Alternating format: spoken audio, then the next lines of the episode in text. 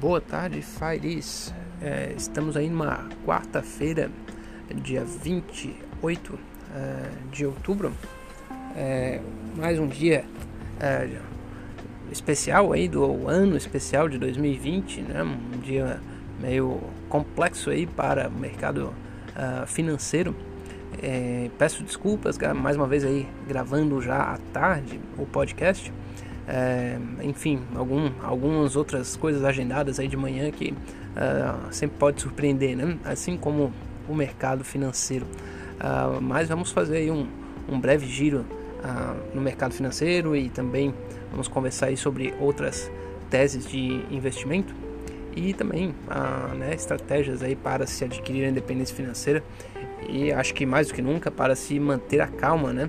É, em, em, termos, em tempos de de turbulência como, como que a gente está vivendo. É, porque faz a diferença, né? É, resumindo, quem tem calma em horas de crise consegue tomar melhores decisões e acaba tendo assim uma vantagem muito grande, né, para conseguir alcançar a independência financeira. Então, talvez vamos conversar um pouquinho sobre isso. É, eu acabei, enfim, atrasando e também acho que vou ter um pouquinho menos de tempo aí para para falar aí hoje nesse, nesse dia. Peço desculpas mais uma vez. Mas vamos lá, fazer um breve giro aí. É, na, na Ásia, é, o, os termômetros ainda não estavam apontando para aquela baixa tão forte, né? As bolsas lá, a bolsa de Xangai subiu 0,40, a bolsa da Coreia também subiu, subiu 0,60. Houve uma pequena queda em Hong Kong e, e no, em, Tóquio, né? Mas ali na, na faixa de 0,30. Então, a, essa grande queda que está acontecendo hoje, ontem não, né, né, na virada aí, né, no mercado asiático ainda não estava no radar, mas isso já mudou fortemente na Europa. É, o que que impulsiona, né? É, surpreendentemente o mercado não estava acreditando, parece que até hoje, né, nessa segunda onda tão forte quanto se, se imagina, né? Agora uh, já está se considerando fortemente um lockdown na Alemanha.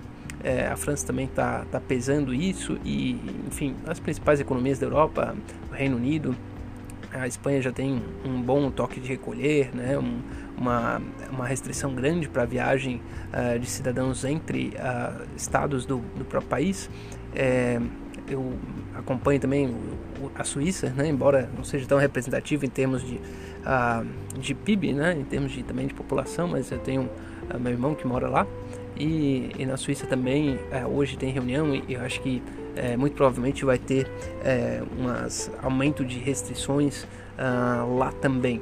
É, isso aponta para o que a gente já vinha conversando, né, de que é, realmente essa segunda onda ela tem um nível de contágio né, muito forte, né, então inclusive é, um pouco mais forte né, do que a primeira. Né. Isso não dá para saber né, se é por conta de alguma característica do, do vírus ou se simplesmente foi porque as pessoas tiveram é, mais em contato. Né? O verão europeu foi até movimentado, né? então antes disso não tinha havido nenhum um momento né, de tanta é, contato físico é, em tempos de pandemia. Né? Pelo menos é o que, é o que se imagina. Né? Talvez a gente só saiba uh, de fato essas coisas em retrospectiva. Mas o mercado hoje acordou para essa situação de que uh, o lockdown é verdadeiro, né, que haverão mais medidas de restrição e isso vai afetar os Estados Unidos. Esse é o grande motivo pelo qual uh, o mercado está caindo forte hoje. Achava que os Estados Unidos achava que seria muito pouco provável que isso acontecesse lá também, mas já está meio óbvio. O estado de Illinois, é, onde fica Chicago, já começou a fazer medidas fortes de restrição e, e é muito provável que após as eleições, chegando o inverno uh, cada vez mais forte uh, nos Estados Unidos, haja né, um pico tão parecido quanto a Europa. Isso já aconteceu a primeira vez e vai acontecer novamente.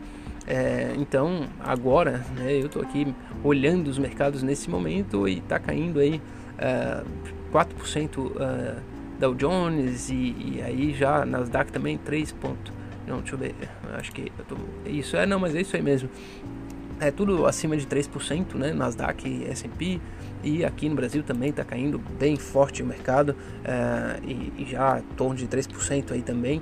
É, não sabemos aí como é que vai fechar, mas eu acho que o grande, grande motor é, disso é que se achava que não ia chegar nos Estados Unidos, o mercado estava prevendo já que na Europa seria um pouco complicado, talvez um pouco mais do que se imaginava é, mas é, agora o mercado já está precificando é, um, um, bom fechamento nos Estados Unidos.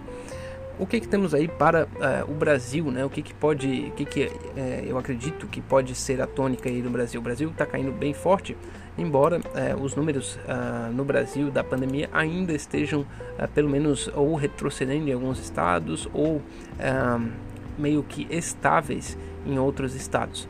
Porém, com a versão a risco mundial, né, a bolsa brasileira, que eu já falei algumas vezes, ela é pequena, ela é pouco representativa, existe uma grande uh, fuga de capitais do mercado financeiro brasileiro. Isso não é muito uh, difícil e improvável que aconteça. Além disso, né, nas, quando se ocorre aí uma, uma, uma chamada de restrição, né, de, de financeira e restrição econômica, as principais commodities, né, como petróleo, minério de, minério de ferro e possivelmente alguns alimentos, ah, têm as seus, suas cotações derrubadas. Né? E o Brasil tem muita dependência ainda dessas commodities. Então é, é quase que inviável né, das bolsas mundiais caírem e o Brasil não cair é, pelo menos tão forte quanto eles. Né? Então o Brasil está né, caindo aí 3,70 e o, o Ibovespa e é esperado que a gente pelo menos acompanhe os mercados mundiais. Eu vou comentar uma coisa que eu, que eu li ontem é, e, e, achei interessante que é, o estado de São Paulo né, tem aquelas pesquisas por amostragem para ver quantas pessoas já têm a, a imunização para o Covid-19 e os números são até surpreendentes, né? Parece que em torno de 25% da população na média de São Paulo, uh, o estado de São Paulo já tem a imunização para o Covid-19. Então, uh, o Brasil, se realmente a questão do, do tempo, né? Questão do verão, da, do clima mais uh, quente, afetar né, o, a contaminação do vírus, é possível que a gente consiga uh, sobreviver de repente aí é, durante o verão e aos gradualmente aumentar a quantidade de pessoas imunizadas. Se isso acontecer, é possível que a gente é, tenha, na medida que chegar a vacina, a gente já tenha aí quase 40, 50% da população imunizada. É, quando se começa a passar de 50% né, de pessoas que já contraíram vírus, seja que ficaram doentes ou que tiveram assintomáticos, mas se tiver passar um pouco de 50% já é ah, uma quantidade que é, inviabiliza a proliferação muito forte né, do, do vírus, né, quando vai passando dessa taxa. Então, pelo menos essa é a principal teoria aí, epidemiológica ah, que a gente tem hoje, né? Enfim, essa é a minha leitura aí de leigo, né? Mas é, isso me faz estar um pouco otimista mesmo em momentos aí de turbulência pelos quais a gente está vivendo agora. É, se o Brasil né, conseguir não ter uma segunda onda tão forte, a gente tem ah, uma possibilidade de sair dessa crise num estado, num patamar um pouco mais ah, um pouco mais avançado do que outras economias e isso vai é, nos permitir, né, permitir que a economia brasileira, a bolsa também, né, enfim, toda essa estrutura arranque um pouco de, de cuidado. Então eu queria dizer, né, para quem está muito preocupado hoje, que eu estou razoavelmente otimista aí com, com o Brasil, com as perspectivas. Né? Se a gente não fizer muita é, bagunça em termos é, de política e né, estrutura aí. Uh, institucional, né, relação entre os poderes, é possível né, que o Brasil aí por março, abril, né, alguma coisa nesse sentido esteja num patamar bastante é, razoável, né, em termos uh, de investimento. Eu digo isso no auge, né, de um de um pânico. Isso é um é uma coisa que posso estar errado também, né, mas é, levar um pouquinho de otimismo, né, pelo menos a, na minha análise, é, para quem porventura esteja ouvindo aí o o podcast. É, bom, eu, eu vou conversar aí um pouquinho né, sobre é, a independência financeira, né, como é que a gente pode tentar olhar, depois de ter trazido um otimismo, né, o Brasil vai estar melhor do que outros tantos países em março e abril, segundo a minha humilde a, análise, isso é possível, espero que aconteça. É, uma coisa que eu queria é, voltar a analisar é a questão da liberdade e segurança. Né? Hoje em dia a gente está vivendo esse, esse dilema, né? o mundo com muita velocidade, a tecnologia é, exacerba, né? aumenta muito a velocidade de troca de informações e as pessoas ah, veem muitas possibilidades, oportunidades e, e acham que aumentar a quantidade de possibilidades, aumentar o número é liberdade. E, isso é uma coisa é falsa, né? É uma coisa falsa. A gente, quando aumenta muito a liberdade, a gente começa a, é, a liberdade e as possibilidades, né? Ah, eu posso fazer isso, eu posso fazer aquilo, eu posso fazer outro, mas eu tenho que escolher um, né? Não adianta é, eu poder fazer mil coisas, uh, porém executar mesmo é, é, só um. E à medida que você executa aquele um, você fecha a porta para os outros 999. E isso é natural e esperado que seja assim. Né? Só existe um tempo e um espaço. Né? Quando você está num lugar, você está habitando um, um, um local no tempo e um local no espaço. E só pode ser aquele. Né? Você não pode, uh, à medida que a velocidade da informação aumenta, que né, a velocidade dos dados aumentam, a gente acaba tendo a sensação que a gente pode estar em mais de um lugar ao mesmo tempo, mas isso não é verdade. Né? Eu acho que hoje é uma coisa tão óbvia e simples quanto essa precisam ser reiteradas e eu, eu penso em mim mesmo é, é, nesse sentido. Eu preciso internalizar isso. Né? A gente só pode estar em um lugar no tempo e no espaço e é desejável que a gente esteja nesse lugar com alguma atenção, com alguma criatividade, com algum empenho para que esse tempo e espaço seja uh, bem uh, usufruído, né? com, com consciência.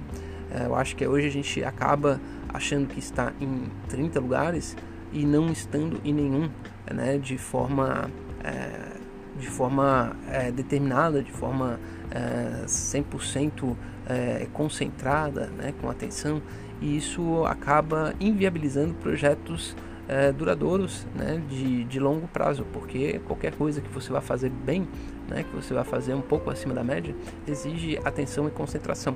Então eu acho que eu, eu trago à tona essa necessidade de a gente pensar que a gente, quando faz escolhas, a gente precisa uh, ter em mente que cada escolha é uma renúncia, né? Acho que tem uma música do Charlie Brown aí que, que fala alguma coisa assim e é uma coisa já bem também de, de larga data aí, né? Quem uh, pense um pouco sobre a, a vida humana, né? Uh, então, e isso faz toda a diferença, né? Se a gente quer adquirir algo tão uh, poderoso, algo tão grandioso quanto a independência financeira, precisa ter em mente que a gente precisa fazer eh, opções e que essas opções implicam renúncia e que a gente tem que se dedicar né, e dar tempo para que essas opções é, maturem. Também nada é, de apertar um botão, né? Outra coisa que a gente está meio acostumado, né? Eu vou tentar determinada coisa, a gente aperta um botão e espera que essa coisa é, funcione, assim como o nosso celular. Mas na vida prática né, do ser humano, ah, nada é, duradouro, nada representativo acontece com apenas um apertar de botão, né? Então isso é algo que a gente também tem que trabalhar, internalizar, porque o mundo está mudando muito e leva a gente a tomar atitudes e se posicionar uh, como se fosse uh, tudo muito simples e como se as possibilidades estivessem sempre se multiplicando. E não, na medida que a gente vai atravessando a vida, realmente as, as possibilidades e oportunidades têm que diminuir. Né? É natural que seja assim e a gente tem que aceitar. Quanto antes a gente aceita, né, mais fácil é lidar com o presente, aceitar o presente e viver o presente. Né? Então, acho que isso é bem é, necessário que a gente reflita, principalmente aí que está aí atravessando uh, um, uma necessidade, né? Uma, um momento de turbulência, um momento de difícil, é, mas a gente está olhando para o médio e longo prazo, acho que tem que aproveitar e o aprendizado dos momentos difíceis, né? É, bom, fica uma reflexão mais filosófica aí. É, um forte abraço, uma boa quarta-feira e conversamos. Até amanhã.